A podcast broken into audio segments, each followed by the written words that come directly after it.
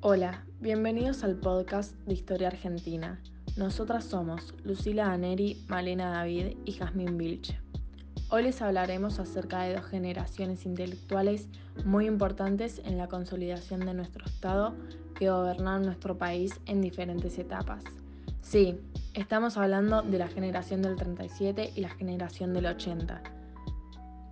Vamos a comenzar exponiendo sus ideas y pensamientos. Luego explicaremos su relación con el Estado. Y por si quieren acompañarnos hasta el final de este podcast, vamos a comparar ambas generaciones para poder observar cuánto fueron modificadas las ideas de la primera en la segunda generación.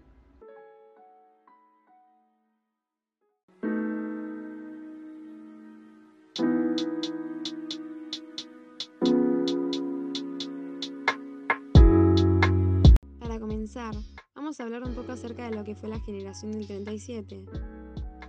Los personajes que se nos pueden llegar a cruzar por la cabeza al hablar acerca de este tema son Alberdi, Sarmiento, Gutiérrez o Echeverría. Estos intelectuales se formaron en centros educativos que surgieron de las reformas rivadavianas. La generación del 37 fue un movimiento intelectual argentino de mediados del siglo XIX, producto de las reformas impulsadas por un Estado institucionalizador.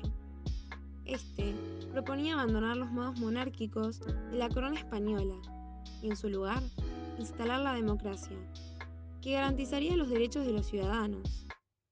El objetivo, el objetivo de ellos era superar de una vez el conflicto entre unitarios y federales, queriendo orientar su futuro hacia los ideales románticos y liberales de la soberanía popular, siendo así opositores del gobierno de Juan Manuel de Rosas.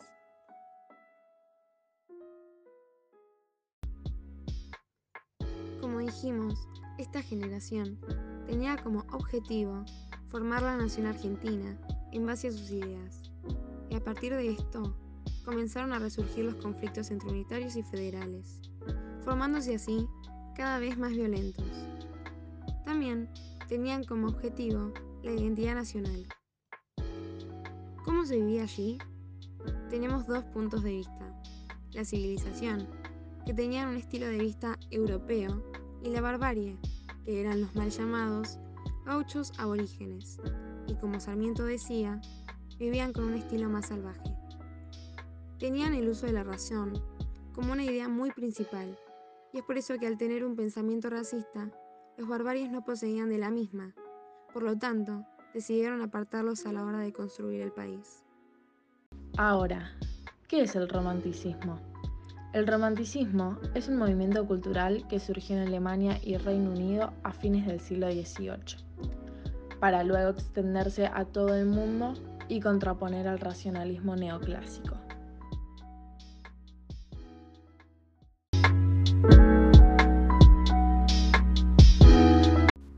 Fue la tan mencionada generación del 80?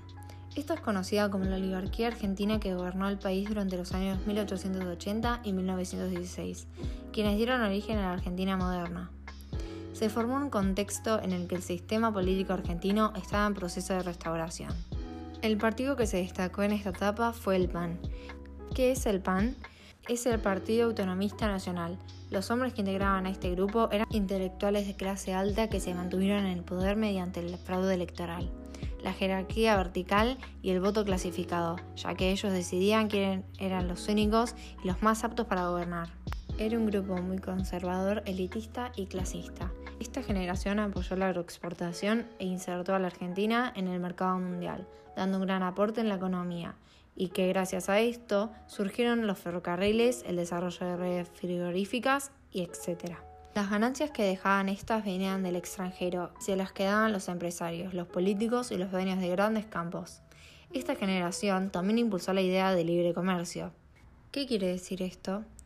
Que el Estado no intervenía en la economía y los impuestos en las exportaciones e importaciones se liberaron. Las ideas de esta estuvieron influenciadas por la cultura francesa e inglesa. Sus objetivos fueron la consolidación de la Constitución Nacional y la moneda, la campaña del desierto y la fomentación de la inmigración, esperando así a extranjeros, pero no les salió como esperaban y empezaron a llegar campesinos pobres con ideas socialistas y anarquistas. La generación del 80, como nombramos anteriormente, tenía ideas positivistas. ¿Qué quiere decir esto? Esto significa que explicaba las problemáticas sociales a través de las ciencias naturales, lo que también significaba que pensaban que en el caso de que un individuo no acatase lo impuesto, era un enfermo.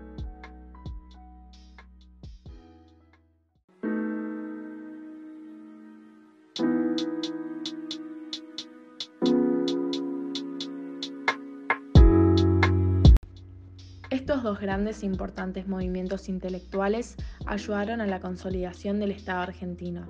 ¿Qué ideales de estas generaciones promovieron la conformación de un Estado nacional? Para empezar, podemos decir que fueron las ideas románticas de los argentinos que se apoyaban en los sentimientos, en la búsqueda de la libertad. También tenían diferentes ideas. En el caso de la del 37 eran románticas e iluministas y en el caso de la del 80 eran positivistas. Es decir, que no creían en la democracia. Decían que había personas para gobernar y otras para obedecer, pero ambas generaciones tenían como objetivo el progreso.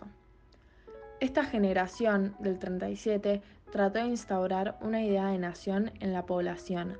La propuesta para construir una identidad nacional se basaba en la universalización de la educación básica. La generación del 80, bueno, este movimiento que contenía ideas liberales de la Ilustración francesa luchaba por minimizar el poder de la Iglesia sobre el Estado. ¿Cómo lo hicieron? Lo hicieron a través de leyes modernas sobre el matrimonio, el registro civil y enseñanza primaria pública, obligatoria, gratuita y laica. Algo para agregar es que durante su periodo se sancionó la ley Sáenz Peña. Esta permitiría el voto secreto, universal y obligatorio en la República Argentina. Algo que también tenían en común es que ambas tenían las ideas racistas muy incorporadas, tenían ideas de superioridad, pero en el caso de la última generación era más extrema. Ahí sucedió lo llamado conquista del desierto. Fue algo terrible en esta generación. Miles de aborígenes fueron masacrados en sus propias viviendas al no querer acatar el nuevo orden social. Bueno, así finaliza este capítulo de Historia Argentina. Muchas gracias por acompañarnos hasta el final. Esperamos encontrarnos pronto.